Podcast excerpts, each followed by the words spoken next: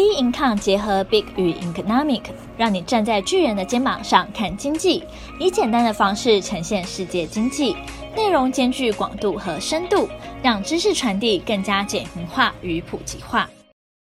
各位听众好，欢迎收听本周全球经济笔记。通膨持续影响美国升息与零售数据，欧洲各国央行升息，美国扩大制裁三十六家中企，遭列黑名单。通膨持续影响美国升息、零售数据。十二月十五号，美国商务部公布经济数据。十一月有感恩节后的黑色星期五和网购星期一等零售业全年冲业绩的最重要销售日。且接近十二月的耶诞节，买礼物与庆祝的传统消费旺季，但十一月的零售额月跌幅零点六 percent，为今年来最大月跌幅，比市场预期月跌零点三 percent 来得差。因为受联准会持续升息和高通膨的影响，上周初领失业救济金额人数减少两万人至二十一点一万人，低于市场预估的二十三人，创了九月底以来最低水准。显示人力供应从十一月中以来持续紧张，令雇主想尽办法留住员工和增聘人手，从而降低裁员的人数。数据公布后，反映即使通膨率已经连续五个月走低，甚至十一月通膨率年增七点一 percent，低于外界预期。但物价和能源价格的高涨，让民众财务压力增加，加上联准会持续升息。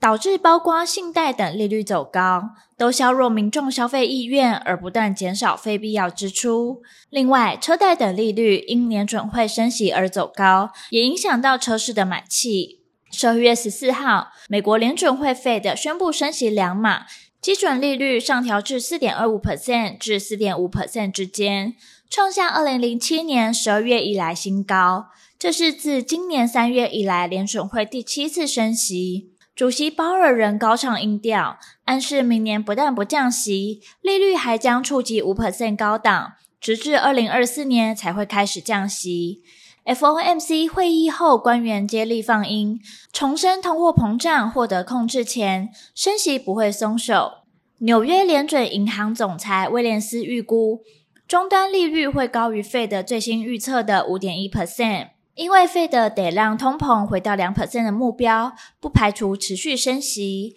但他不认为经济会因费德积极的紧缩货币而步入衰退。旧金山联准会总裁戴利认为，高通膨持续的时间恐怕比原先的预期还要长，市场对通膨的情势过于乐观。欧洲各国央行升息。十二月十五号，在美国联准会 Fed 宣布升息后，欧洲、英国与瑞士的央行也召开今年最后一次决策会议，三者均宣布调升利率两码，并暗示未来可能继续升息，加剧了市场对全球经济陷入衰退的担忧。欧盟统计局发布最新的通膨数据，十一月欧盟二十七国通膨率十一点一 percent，是连续十七个月来首次下降。最低的是西班牙的六点七 percent，最高是匈牙利的二十三点一 percent。前三大经济体德国、法国、意大利分别为十一点三 percent、七点一 percent、十二点六 percent。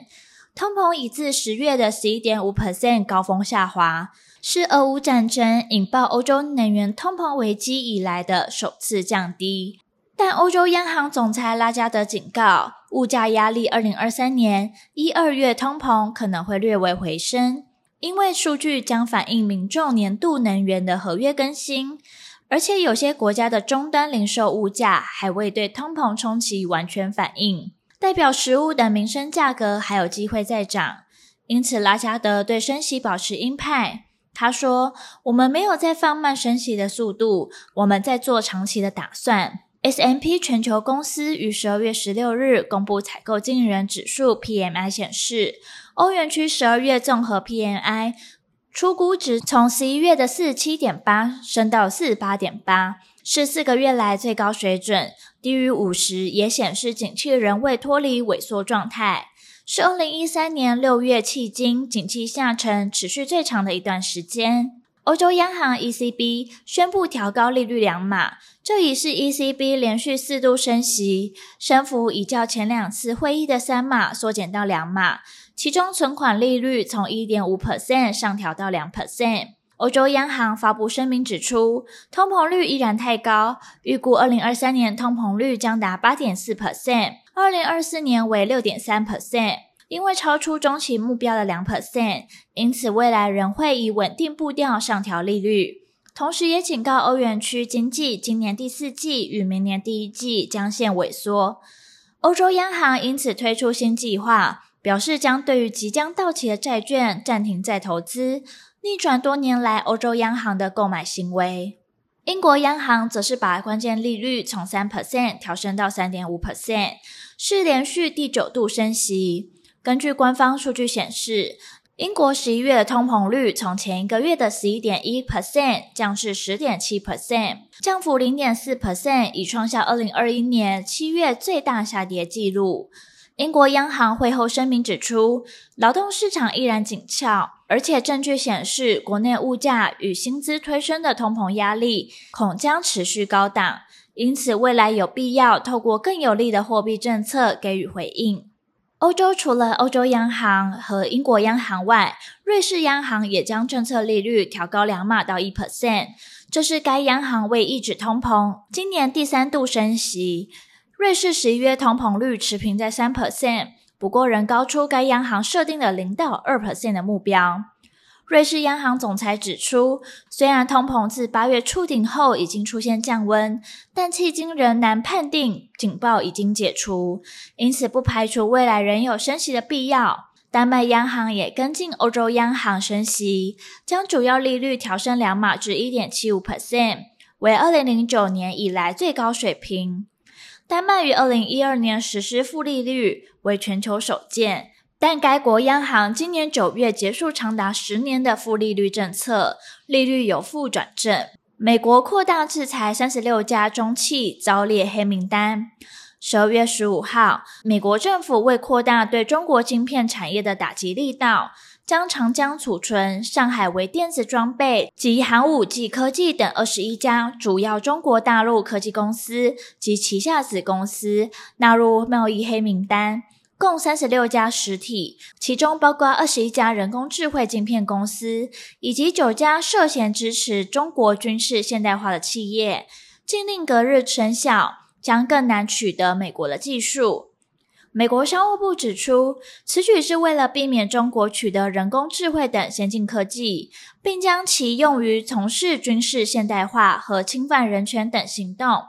企业被列入商务部实体清单后，基本上便无法合法取得美国半导体的制造技术、设计与制裁权。美国此举有望阻挡中国晶片产生的生产潜力。由于美国政府担忧长江储存将美国的技术转移给华为或海康威视。因此呢，该公司长期以来都是拜登政府的目标。被列入黑名单后，意味着长江储存的供应商不得在没有获得美国当局的批准下，向该公司提供美国商品。美国也对二十一家实体实施外国直接产品的规则，禁止非美国企业出口含有特定比率美国技术的美国产品。这三十六家中企中有二十一家被认定与中国国防部门紧密相关，且是从事 AI 晶片研发、设计、行销以及贩售的主要企业，包含寒武纪科技、中国电子科技集团等。这二十一家企业预计将会面临更严格的限制。这次黑名单新增二十一家 AI 晶片实体，包含寒武纪、天津天地伟业科技及旗下实体。寒武纪说，美国十月晶片禁令影响不大，在被纳入实体清单后，将遭遇诸多问题。因该公司从英国安谋获得晶片知识财产权，从美国制造商获得晶片设计工具，还依赖台积电代工生产晶片。美国的晶片出口限制措施早前已引发中国不满，中方于本月十二日针对此事向世界贸易组织 WTO 提出了贸易争端。并且强调，美国的举动已然违反贸易原则。不过，商务部的公告对北京而言，并不全然是坏消息。美国政府经过实地考察后，已将阳明生物的子公司以及其余二十六家中企从未经核实的清单中删除。而后续的市场走势仍需持续关注将公布的重要经济数据。本周全球经济笔记，我们下周见。